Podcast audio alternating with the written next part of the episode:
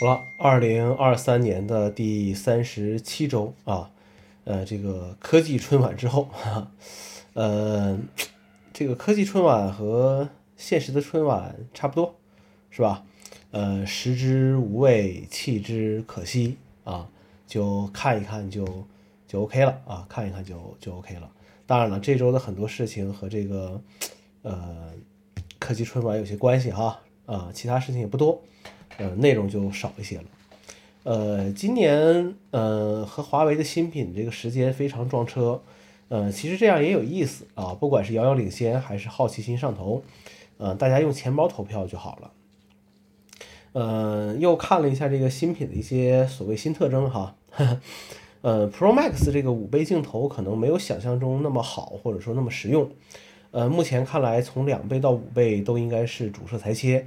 很多时候比较常用的三倍，呃，可能这个画质还不如不如以前啊。这现在只是呃这么看啊，当然了，这个要看最后的这个测评和实际这个机器的这个呃情况了。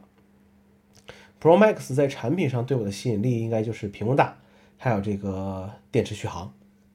Apple Watch 要是对屏幕没有那么高的这个要求的话啊，呃，要是不上天入海，我甚至觉得。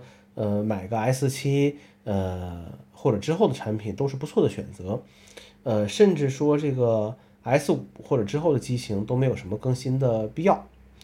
呃，手机是越来越没意思了啊，期待这个 Vision Pro 这些呃产品吧，对吧？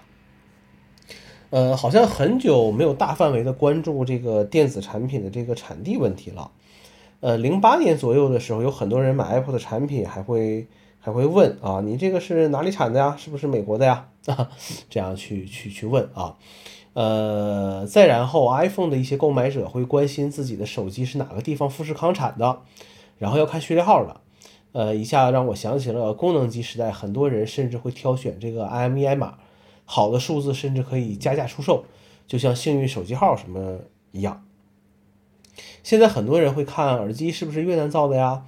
手机是不是这个印度造的呀？呃，要是的话就退货啊，换成这个呃中国造的。呃，这和当年欧美歧视中国制造何其相似啊！大家都是怎么过来的？你要是说中国制造不好，那就是辱华啊！但是我可以歧视印度、越南发展中的这个制造业。那话说回来，这个谁还没有个猥琐发育的过程啊？对不对？呃，没有这个皮质的配件了，从 iPhone 五开始。Apple 就提供这个原厂的这个皮质保护壳，呃，再早一些是 iPad 这个产品有原厂的皮质保护套，呃，我自己来说呢，今年处理掉了所有的这个皮质表带，呃，最后的一个皮质保护壳还是 iPhone 十二的，呃，目前只有这个三个，只剩下三个不环保的这个呃配件了。下周能水三篇新系统的文章啊，因为这周这个新系统的 RC 版本已经发了。